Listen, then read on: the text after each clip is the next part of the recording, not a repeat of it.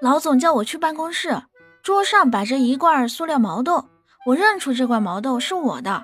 我，哎，老总，这不是我的毛豆吗？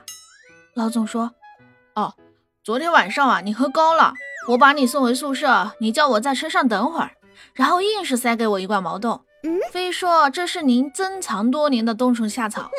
那个，心意我领了，毛豆啊，还给你。